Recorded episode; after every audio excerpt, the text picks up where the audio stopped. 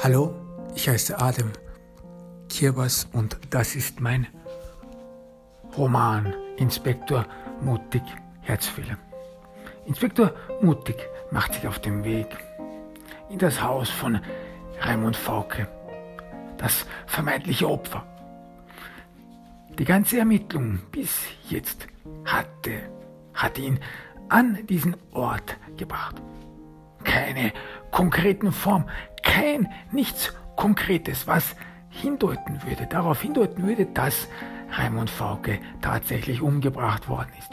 Inspektor Mutig ist bereit, diesen Fall abzuschließen und Lem Ewald, dem Polizeipräsidenten, seinen Bericht zukommen zu lassen.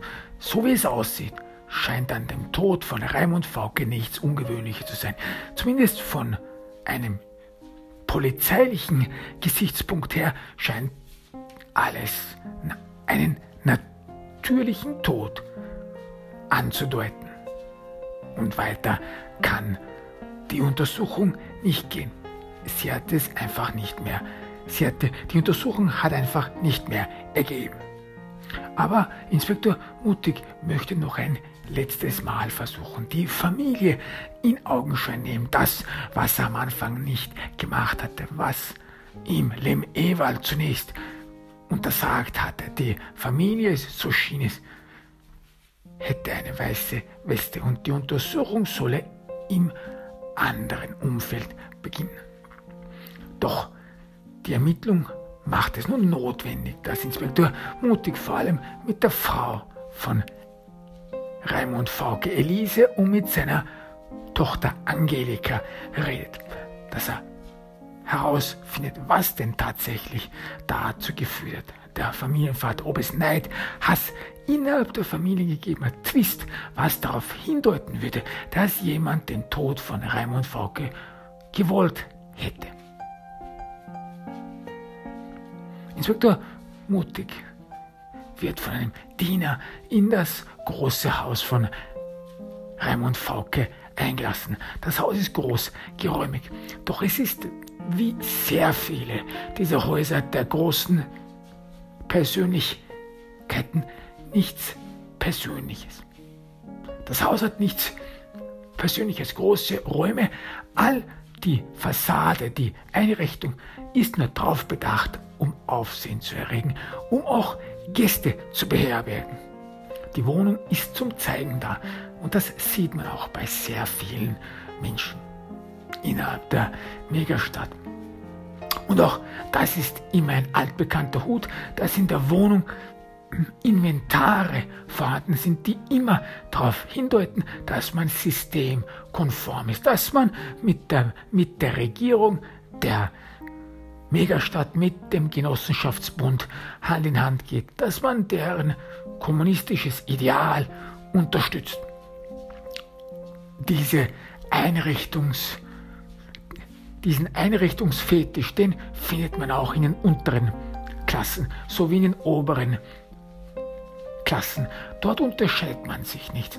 Vielleicht unterscheidet man sich darin, dass die oberen Schichten mehr Geld zur Verfügung haben, um deren kommunistische Gesinnung noch einmal zu untermauern. Das sind Flaggen, die heute eigentlich ins Museum können. Flaggen, noch echte Flaggen, die während der Zeit der UdSSR noch hergestellt worden sind. Sowjetische Flaggen. Die sind Sammlerstücke, die an den Wänden hängen. Aber der Unterschied was die Reichen von den Armen in der Megastadt unterscheidet, ist erstens die große, geräumige Wohnung, die abzielt, so viele Leute wie nur möglich zu beherbergen, um sich selber zu zeigen. Aber das Wichtigste ist, die eigene Persönlichkeit wird noch hinzu zur Schau gestellt. Das ist die mögliche Abweichung, die sich die reiche, reiche Gesellschaftsschicht der Megastadt leisten kann, die sich Arme nicht leisten können. Denn jemand, der mittellos ist, der auch nicht über die notwendigen Beziehungen hat, der wird alles versuchen, um sich mit der Obrigkeit nicht zu verscherzen. Und vor allem in der Megastadt, in dieser diktatorischen Atmosphäre ist es immer ratsam, sich keine Feinde zu machen. Und Reichtum, Wohlstand schafft Feinde. Reichtum, Wohlstand ist etwas, was in den oberen Schichten dazu verwendet wird, um die eigene Strebsamkeit zu zeigen, aber auch das eigene Fortkommen, um jedem zu beweisen, dass das, der ganze Reichtum, den man hat, dass das alles wohl verdient ist. Das oder den Unterschied hat man sich von den Aristokraten beibehalten. Man ist nicht faul, man ist nicht einer derjenigen, die auf das Wohl von Gottes Gnaden warten, sondern man tut auch etwas dafür und man darf es sich dann auch gut gehen, dass der Reichtum alles eine Notwendigkeit hat, dass es mit dem Erfolg einherkäme, dass man, wenn man genau nehmen würde, eigentlich diesen Reichtum nicht notwendig hat, doch er wäre so eine Art Accessoire, die mit dem Erfolg mitkäme. Es scheint so, als ob man fast die, die eigene Luxurietät oder den eigenen verschwenderischen Lebensstil irgendwie noch rechtfertigen muss. Muss man auch in einer kommunistischen Gesellschaft, die da, die ja den Anspruch erhebt, dass man von diesem materiellen Verlangen, von dem wahren Fetisch, wie ihn Marx beschrieben hatte, dass man sich davon völlig befreit hatte, dass die Zivilisation aller Zivilisationen nun tatsächlich das überwunden hat, was die Väter und Großväter alle verdorben haben, gleich nach dem Motto Geld verdirbt den Charakter. Und nun diese gerechte Gesellschaft, die hat es weit gebracht. Doch trotz dieser ganzen Sache und dieser Glaube an den Kommunismus, viel hat sich nichts ge nicht geändert seit der UdSSR und wie sie regiert wurde, was sie gesehen wurde. Von dem her hat der Mensch der Gegenwart von der Vergangenheit nichts gelernt. Er, er ist immer noch dort stehen geblieben, wo schon seine Vorfahren waren. Hoffnungslosigkeit, die schlussendlich in Apathie mündet. Nichtsdestotrotz in der Gegenwart, in der zerstörten Atmosphäre und die Erde, die an der Schwelle zur völligen Zerstörung ist, gibt es doch einige Unterschiede. Einige Unterschiede, die vielleicht die Vorfahren so nicht erlebt haben. Und die Unterschiede sind eine Nostalgie. Eine Nostalgie mit der Vergangenheit. Es sind an den Wänden und das Haus von Raimund Faulk ist da keine Ausnahme. An den Wänden sind Utensilien der Vergangenheit, vor allem der Erde, damals als die Erde noch nicht zerstört war, damals als die Ozonschicht noch nicht zerstört war, jeder Mensch den Planeten ohne Probleme durchwandern konnte, wo der Planet noch zu Recht der blaue Planet genannt werden konnte. Und von dieser Zeit gibt es dann allerhand Utensilien, die eigentlich schon Sammlerstücke sind, die damals völlig gewöhnlich waren. Und eines dieser sehr bekannten Utensilien, was immer wieder ausgestellt wird, sind Reiskörner. Warum Reiskörner? Reiskörner haben eine Faszination in der Megastadt. Dadurch, dass sie durch die zerstörte Ozonschicht, durch die zerstörte Erde und die trockene Erde nicht angebaut werden können. Reis kann auf der Erde nicht mehr hergestellt werden, denn die Produktion von Reis bedarf viel zu viel Wasser, Wasser, was einfach nicht vorhanden ist. Das Zweite, was mit Reis verbunden ist, dass der Mensch der Gegenwart Reis nicht verdauen kann. Reis mit dieser Säurehaltigkeit ist durch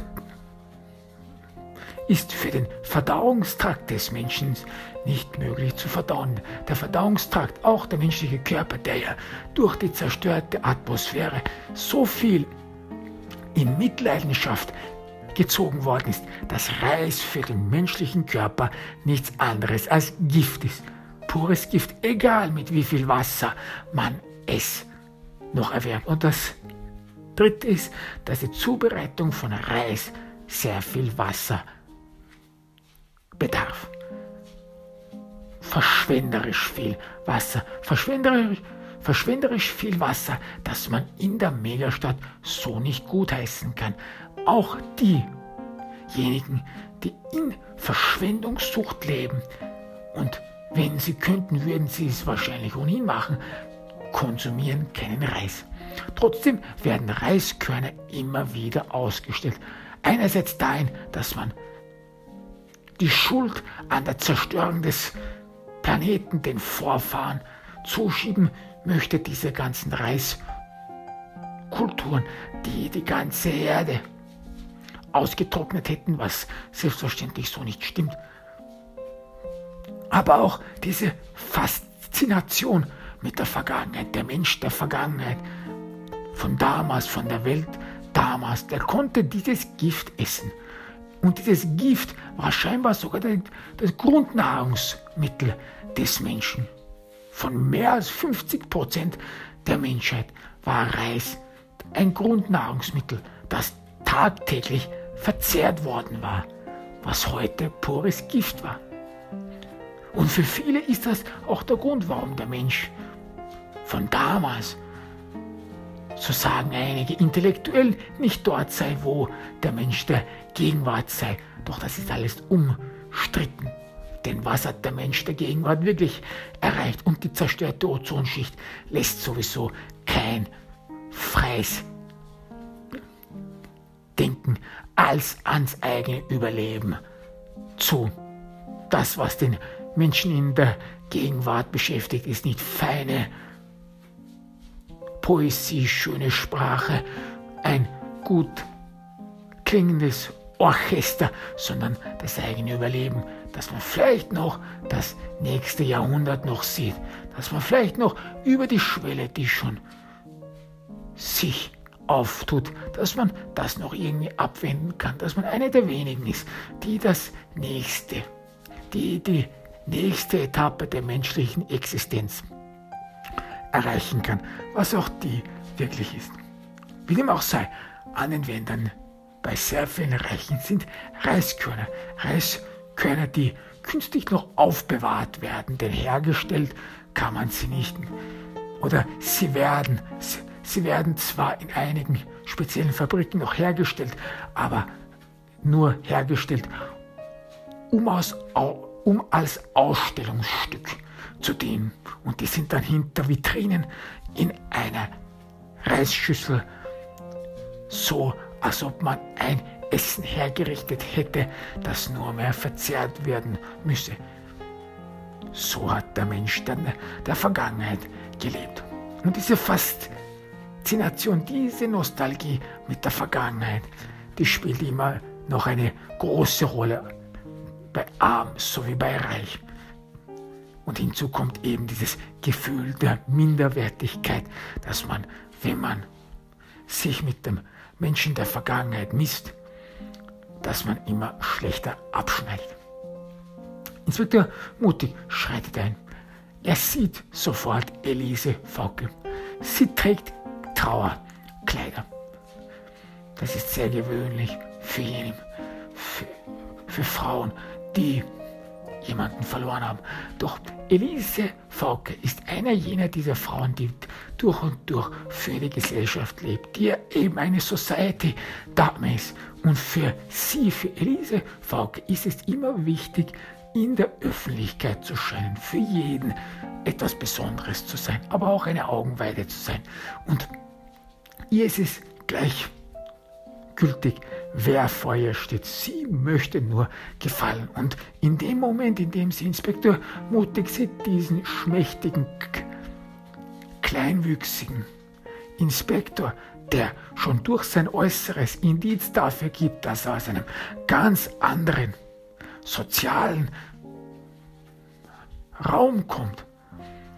Trotzdem möchte sie ihm gefallen. Trotzdem will sich Elise Fauke von der einer schönen Seite präsentieren, so wie es ist in der Gesellschaft immer gelernt hat, wie man immer auf das Äußere bedacht sein muss. Das ist das Wichtigste, wie man von den Menschen wahrgenommen werden wird. Und die eigene Identität nach Elise Fauke schreibt sich auf den Körper, ins Gesicht, wie man sich gibt, was der Mensch, und das ist es auch, und das wäre es auch, was andere Menschen von einem erfahren. Sofort begrüßt Elise Fauke Inspektor mutig. Ah, Herr Inspektor, Sie sind derjenige, der diese Sache untersucht. Sie ist nachdenklich. Es scheint ihr alles unangenehm zu sein, der Tod ihres Mannes, der, der doch sehr viele Fragen aufgeworfen hat. Und jetzt ermittelt sogar die Polizei dagegen. Doch sie hat einen verächtlichen Ton. Rot, was Rot immer wieder gemacht hat. Wie weit sind Sie denn schon mit Ihrer Ermittlung, Herr Inspektor? Will Frau Fauke wissen. Ich komme voran. Frau Fauke, erwidert Inspektor mutig. Er lässt es noch offen, er will sich noch nicht in die Karten schauen, denn es könnte sich hier etwas ergeben. Inspektor mutig merkt sofort, dass Frau Fauke zwar Trauer Kleider trägt, doch sie das mehr und mehr nur, nur zum Scheine nachträgt. Soziales Etikett, man verlangt von einem eine gewisse Trauer, dass man um den Mann, den man geliebt hat oder vermeidbar oder scheinbar geliebt hat, dass man um den trauert und dass man diese Trauer auch zeigt, dass das die notwendige Pflicht einer Hausfrau ist. Doch Frau Faukes Gesicht verrät, dass die Trauer nur oberflächlich flächlich ist. Sie ist schön hergerichtet. Sie ist immer noch darauf bedacht, wie sie sogar in der Trauer wirkt. So trauern nicht Menschen, die wirklich um, den, um einen Verlust gebracht worden sind. Wie kann es etwas anderes als ein natürlicher Tod sein, will Frau Fauke wissen. Ich ermittle noch Frau Fauke. Erwidert Inspektor mutig, ruhig. Er sieht sie an, er versucht mit ihrem Blick sie durch, zu durchdringen, sie zu verunsichern. Sie könnte irgendwas wissen. Sie könnte die Kontenance vergessen, verlieren. Doch Frau Fauke, sie lehnt sich zurück. Sie nickt nur, ist nachdenklich. Das ist eher eine Nachdenklichkeit, die darauf misst, wie wohl sie auf das reagieren sollten.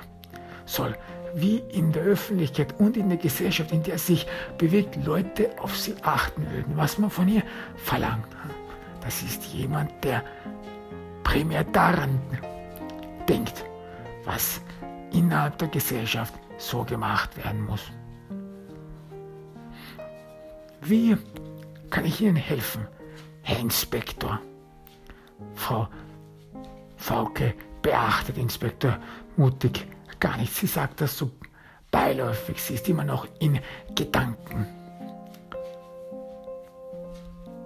Sie schwelgt immer noch in Gedanken, versucht einen Plan auswendig zu machen, wie das wohl gemacht werden müsse. Hm.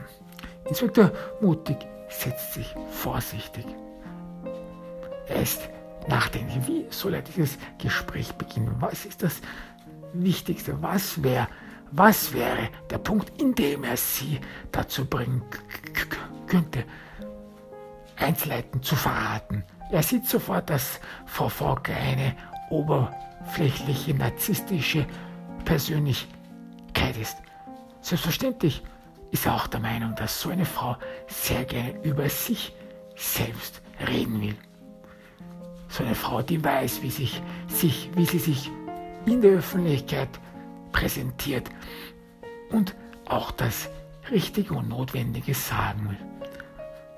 Deswegen beginnt Inspektor mutig sein Verhör, das er versucht, so unscheinbar wie nur möglich zu machen, indem er sich über Frau Fauke er erkundigt, aber mit einer suggestiven Frage, die darauf abzielt, Frau Fauke zum Sprechen zu bringen, um mit ihr eine emotionale, um mit ihr eine emotionale Verbindung aufzubauen. Wie fühlen Sie sich, Frau Fauke? fragt daher Inspektor mutig. Für Sie muss das doch alles sehr schlimm sein. Sie, die jetzt ganz alleine das durchstehen müssen. Frau Fauke sieht Inspektor mutig überrascht an. Sie hatte damit scheinbar nicht gerechnet.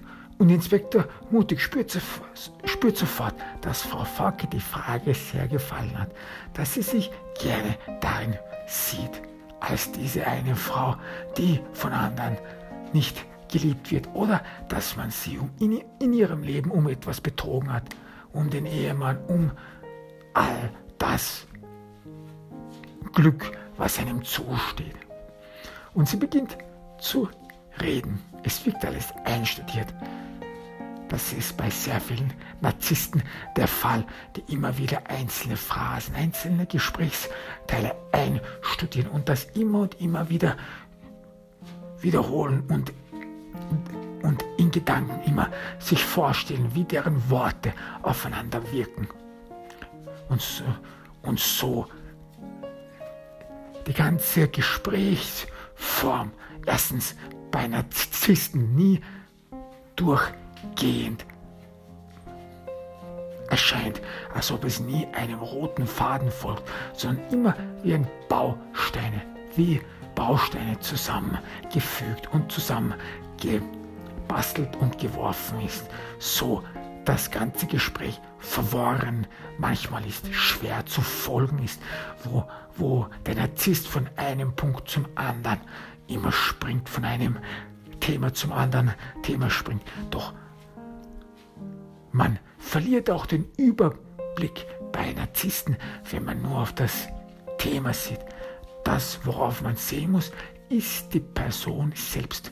Denn ein Narzisst, jemand, der in sich selbst verliebt ist, redet die meiste Zeit nur über sich selbst.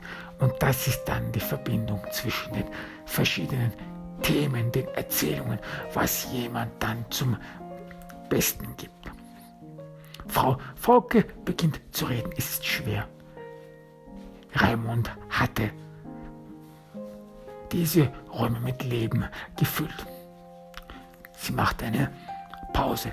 Das ist eine suggestive Pause, eine Pause, die nochmal untermauert, was sie selber fühlt, aber auch die notwendige Pause für Frau Fauke, um die Wirkung ihrer Worte zu analysieren, um das Umfeld dadurch zu kontrollieren. Wie wirken ihre Worte? Was soll sie weiter sagen? Was ist notwendig? Was man sagen muss?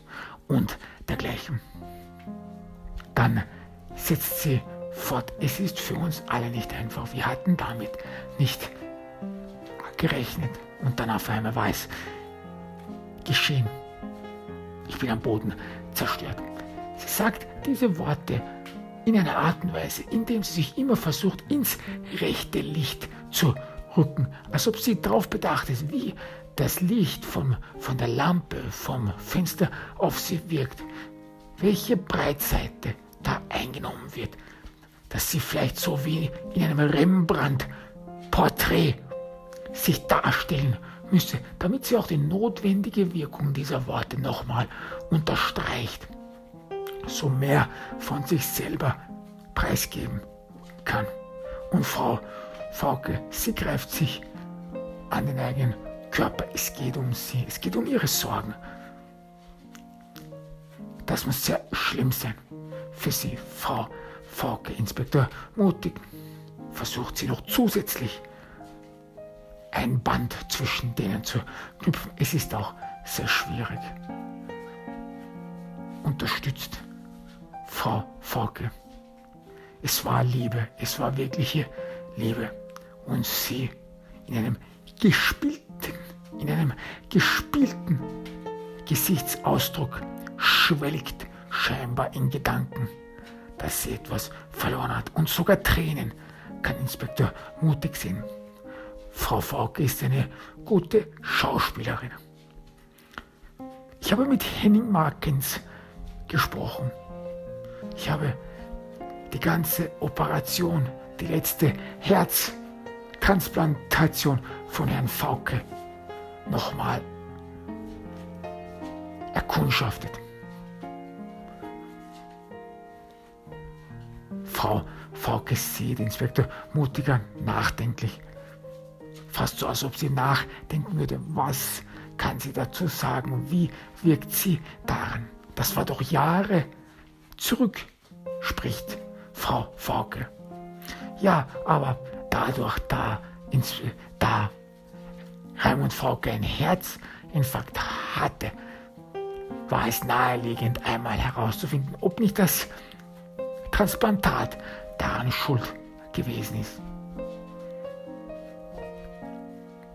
Quartwarter ist eine sehr ausgezeichnete Firma, Herr Inspektor. Die haben sehr vielen Leuten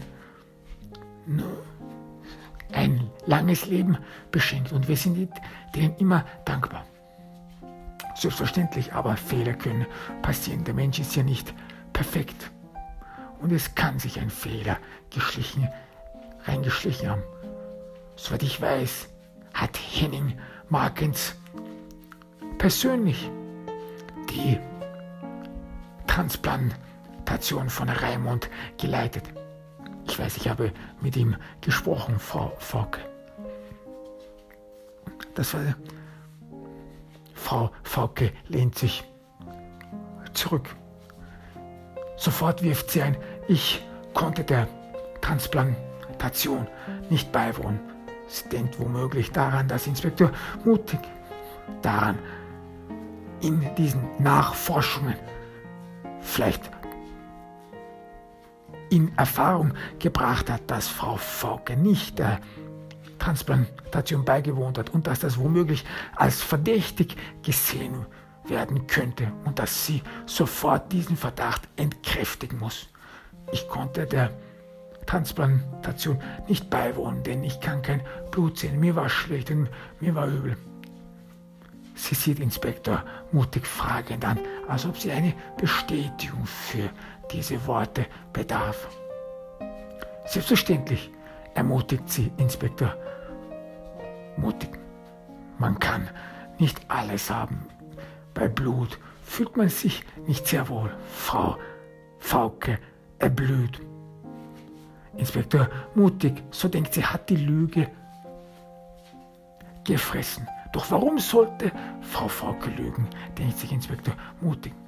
Sie ist eine durch und durch oberflächliche Person und es ist fraglich, warum sie der Transplantation nicht beigewohnt hat und dass sie es auch dann jetzt für notwendig erachtet, da noch klärende Worte dafür zu finden, das irgendwie noch zu rechtfertigen.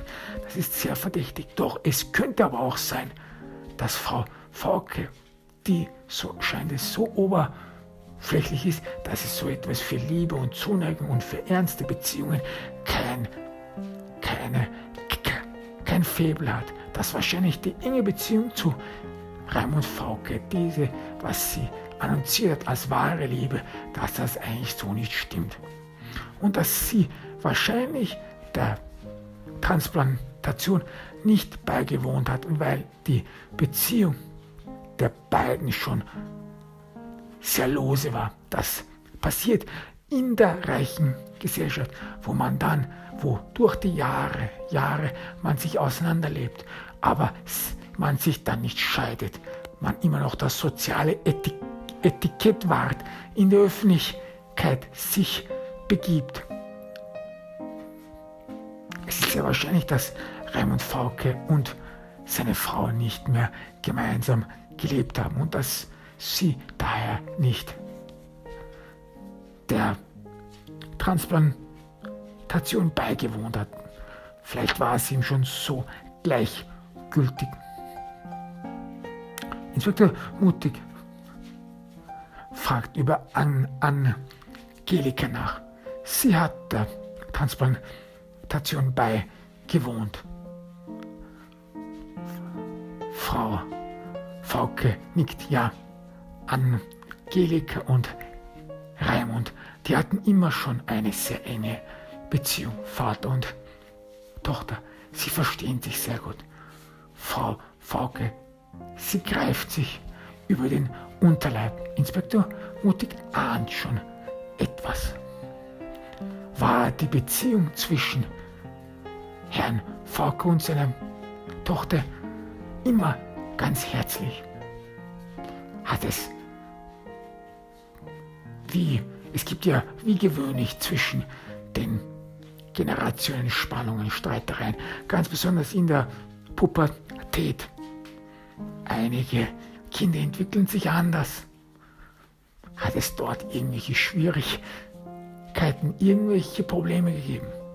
Frau Fauke ist nachdenklich und für einen Augenblick flackert in ihrem Gesicht etwas Gemeines, fast schon etwas Sadistisches hervor. Naja, Raimund und Angelika, die, die hatten immer eine, einen besonderen Bund. Ich kann mich schon erinnern, von klein auf, die verstanden einander wirklich gut. Es hat auch so durch die Pubertät hat es eigentlich so nichts gegeben. Sie verstanden sich alles sehr gut, aber dann kam ein Moment, wo Finger, wo die Sachen dann holpriger worden sind. Wo, wo Sachen dann holpriger geworden waren. Warum? Will Inspektor mutig wissen. Naja, das war jetzt eine schwierige Sache und wieder greift sich Frau Fauke auf den Unterleib und siehst etwas verbittert. Ihr Gesichtsausdruck verrät eine Verbitterung. Es ist alles nicht einfach, wissen Sie, Herr Inspektor, mit dieser ganzen Atmosphäre und das alles, was um uns herum geschieht. Wir können nichts dafür. Das sind unsere Vorfahren, unsere Vorfahren, die maßlos gelebt hatten. F Frau Faukes Blicke sind an, der, an dem Reis, bleiben an dem Reisgeschirr an der Wand haften diese Verschwendungslust, Reis, das damals in so großen Mengen konsumiert worden war, dieses Gift, das heute unmöglich ist zu verdauen, für den Menschen der Gegenwart unmöglich ist zu verdauen. Alles nur wegen unserer Vorfahren, denen der Planet völlig gleichgültig war. Und wir sind diejenigen, die dafür bezahlen müssen. Wir können nichts dafür. Und ihre Stimme hat einen bitteren Unterton. Ihr Gesicht verrät Selbstmitleid. Ihre Augen sind erneut mit Tränen gefüllt. Fast so, man bekommt den Einblick, als ob diese Tränen echt sind. Diese Tränen für sich selber, in Selbstmeil, Selbstmitleid schwelgend, echt sind. Man kann dem nichts entgegenmachen. Die Atmosphäre, sie zerstört jedwedes Leben. Ich weiß nicht, wohin das alles hinführen wird, wo die ganze Menschheit hinführen wird. Aber man kann eben nichts machen. Man kann eben nichts machen. Frau Fauke schwelgt wieder in Gedanken, in bitteren Gedanken. So, es hat Probleme gegeben zwischen Angelika und ihrem Vater. Ja, ja, nickt Frau Fauke. Das war, als Anne Angelika erfahren hatte, dass sie adop adoptiert worden ist. Das war schwierig. Das war schwierig für uns alle. Wissen Sie, das ist nicht einfach. Jede Frau will ihr, will ihr eigenes Kind. Jede Frau möchte in ihrem Kind ihr eigenes Gesicht sehen. Jede Frau wünscht sich, dass Frau Faukes Stimme ist wie ein schwaches Hallen im großen Raum. Sie blickt herum in Bitterkeit, versucht sich an irgendetwas zu klammern, an irgendeinen Gedanken. Und sie scheint einen Gedanken zu ge gefunden zu haben. Doch Angelika ist Familie. Sie ist mit uns verwandt. Sie trägt die die gleiche DNA. Sie ist ja eine Davis. Sie ist ja mit dem großen Präsidenten verwandt. Wir, wir tragen ja alle das gleiche Blut. Und darum kommt es ja an. Es ist ja egal, wie nahe man miteinander ver verwandt ist. Angelika ist unsere Tochter. Daran gibt es keinen Zweifel. Wie hat sie es erfahren? Ach, ich weiß nicht. Irgendjemand wollte Raimund schaden, denke ich einmal. Hier in der Gesellschaft sind sehr viele Menschen, die wollen sich nur am Leid anderer ergötzen. Frau Faukes Gesicht hat sich wieder zu einem verächtlichen Ausdruck mutiert. Einigen ist es nur daran gelegen, Leute niederzumachen. Das ist die Gesellschaft, in der wir leben. Herr Inspektor, jeder spricht immer davon, dass wir die, die Zivilisation aller Zivilisationen sind. Doch, doch was bleibt, ist nichts anderes als Verbitterung. So geeint, so brüderlich, so freundschaftlich ist es hier nicht. Ganz im Gegenteil, Herr Inspektor. Frau Frauke spricht mit Inspektor mutig so, als ob sie mit jemandem sprechen würde, dem der Einblick in die Gesellschaft ohnehin verwehrt worden wird. Sie ist patronisierend, als ob sie jemandem erklären würde, wie die wirkliche Gesellschaft läuft, dass man es hier so jemand auch erklären müsste, was er nicht sieht, was er nicht versteht. So, sie hat sich dann zurückgezogen, ja.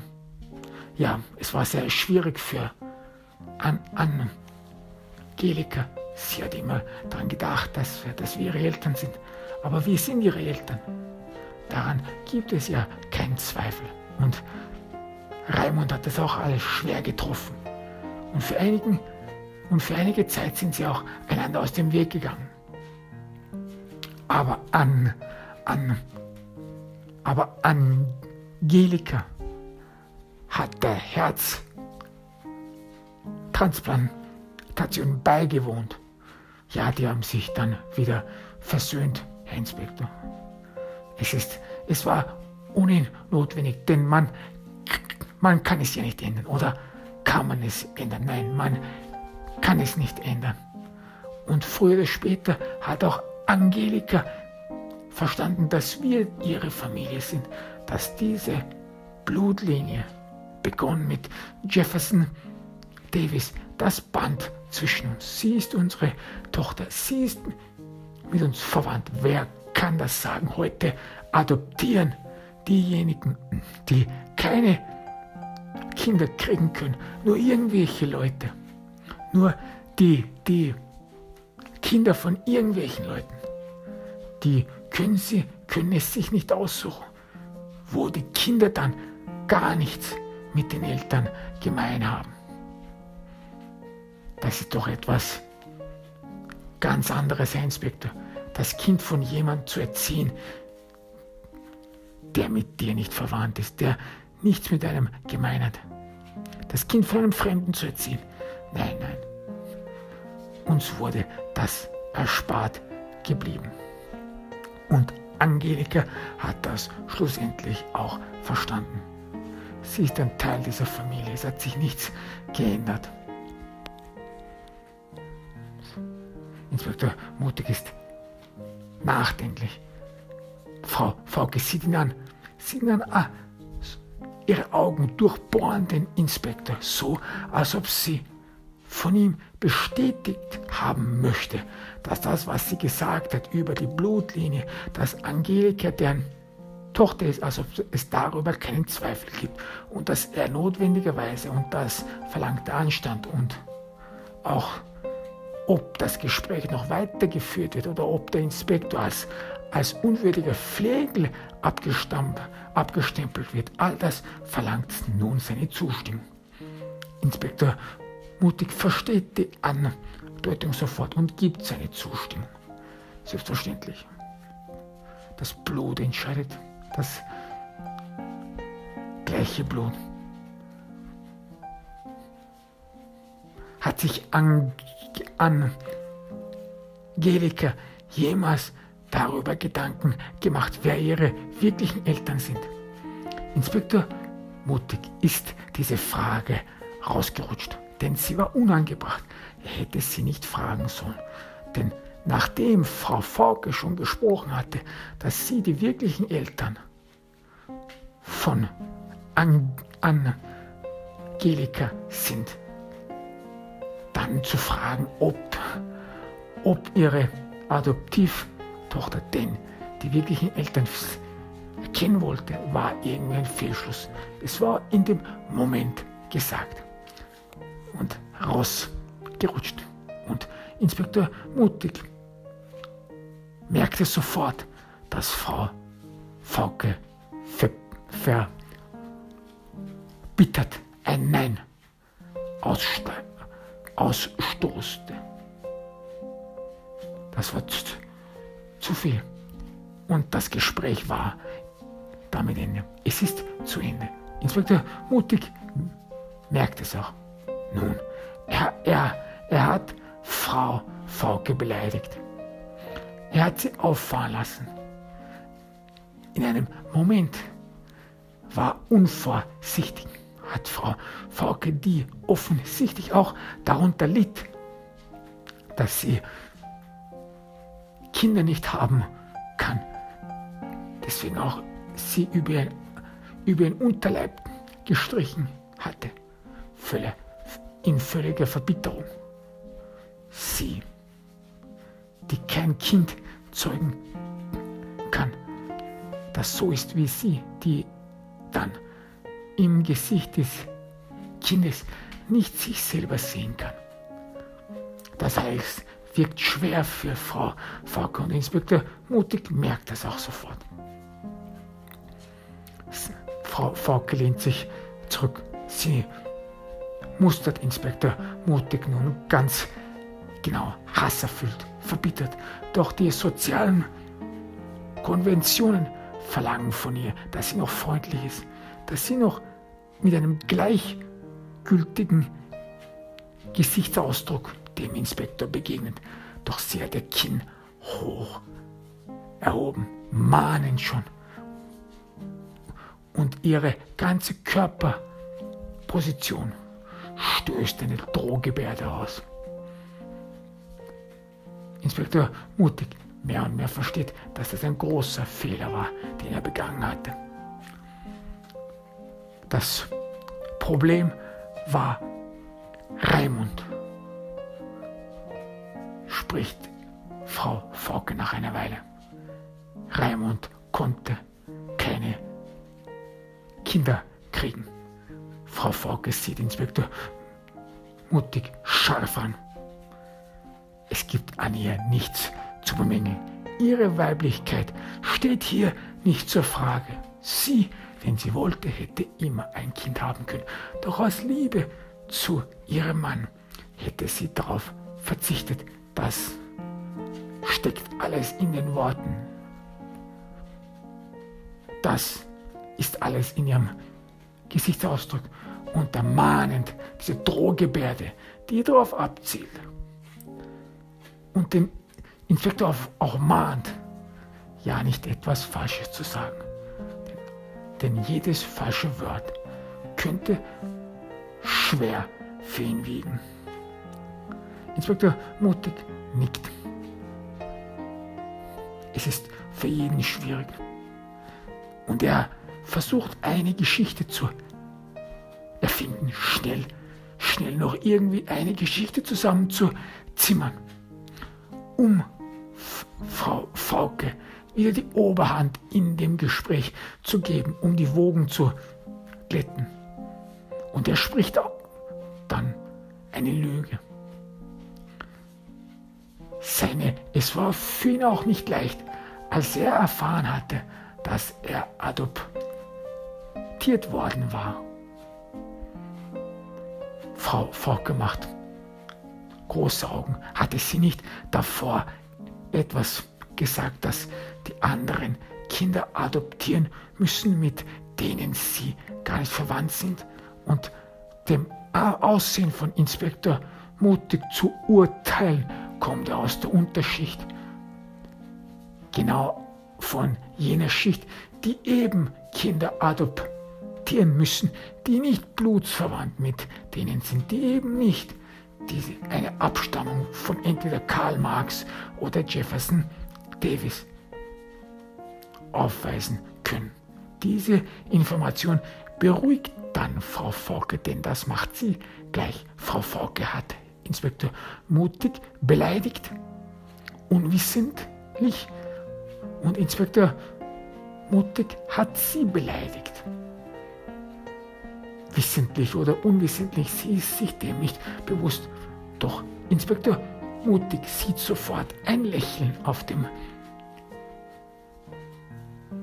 Gesicht in den Mundwinkeln von Frau Fauke. Sie empfindet Schadenfreude.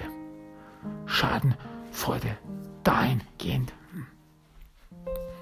Ich weiß sehr wohl, wie schwierig es für Kinder ist, es hinnehmen zu müssen, dass die Eltern nicht die einen sind. Ich dachte auch, dass meine Eltern, die immer für mich die Welt waren, dass die dass die auch meine wirklichen Eltern sind, das scheinbar.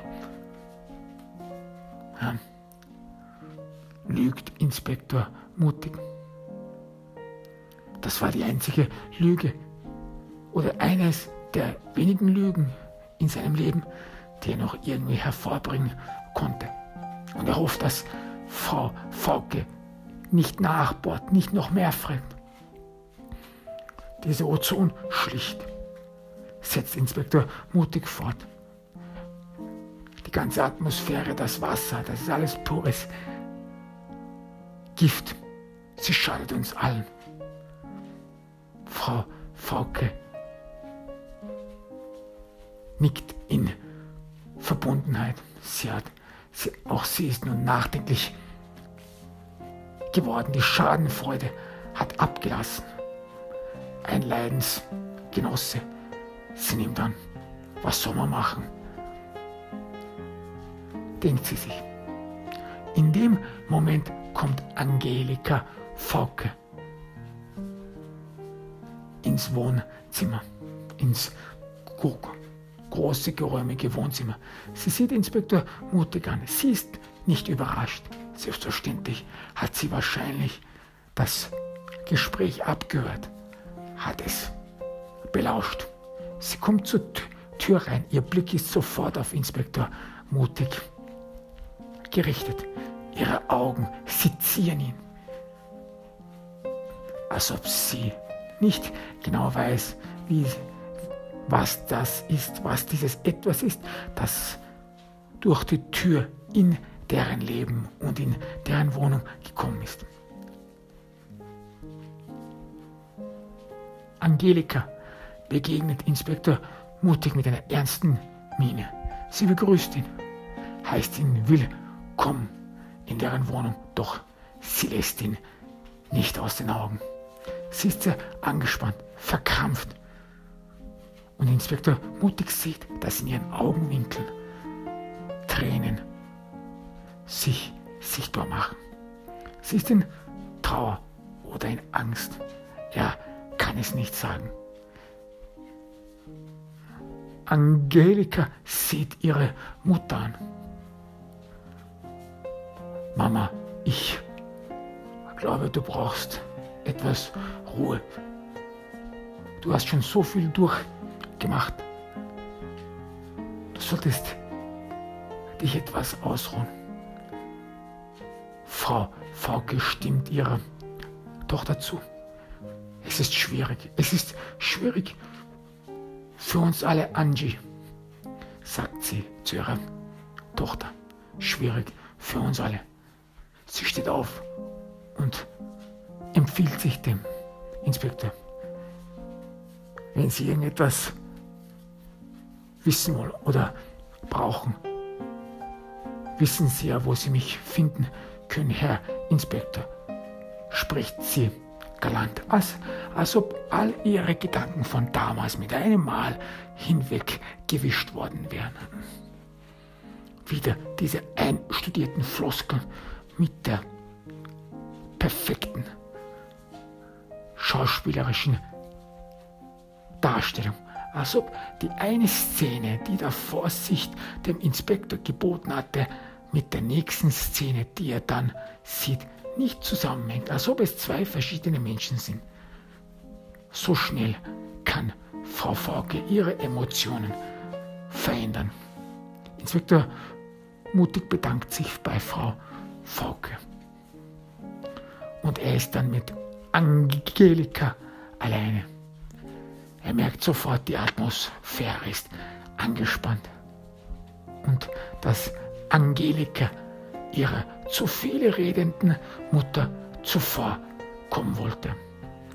Frau Fauke, beginnt Inspektor mutig das Gespräch. Ich möchte hier einige Fragen über Ihren Vater stellen, über sein Leben, was womöglich zu seinem Tod geführt haben könnte.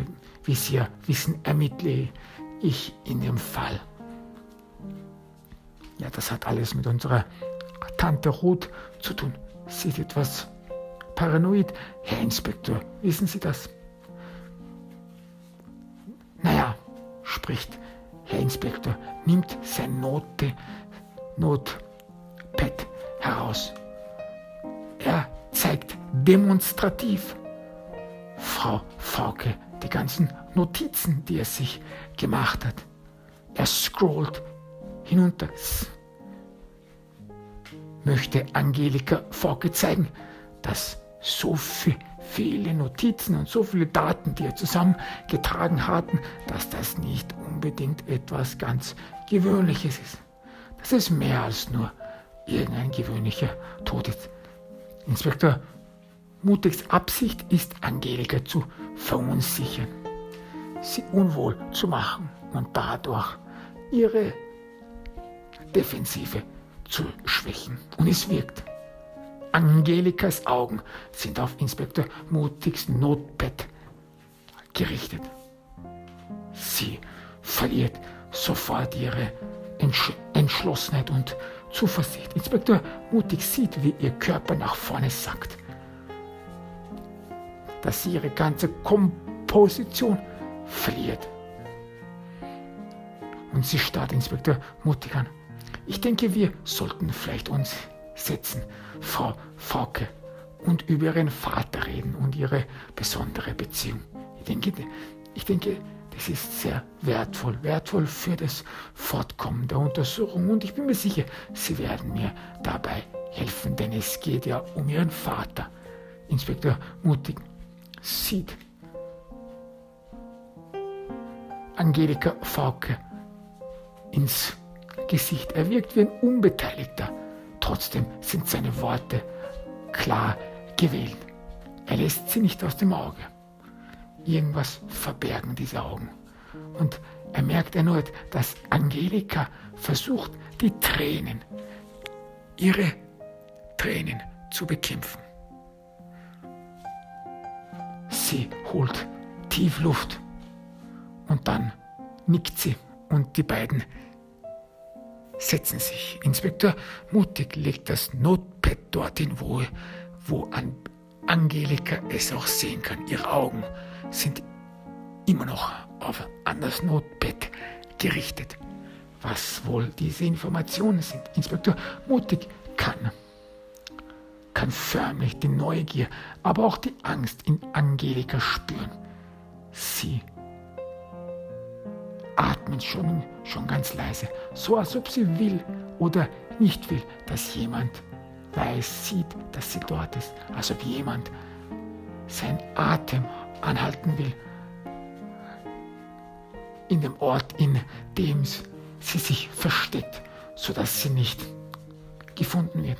Inspektor mutig setzt sich hin und fragt dann auch Frau Angelika, Frau Fauke, ist Ihnen wohl? Ist Ihnen nicht wohl? Nein, nein, entgegnet Angelika sofort. Mir ist alles bestens.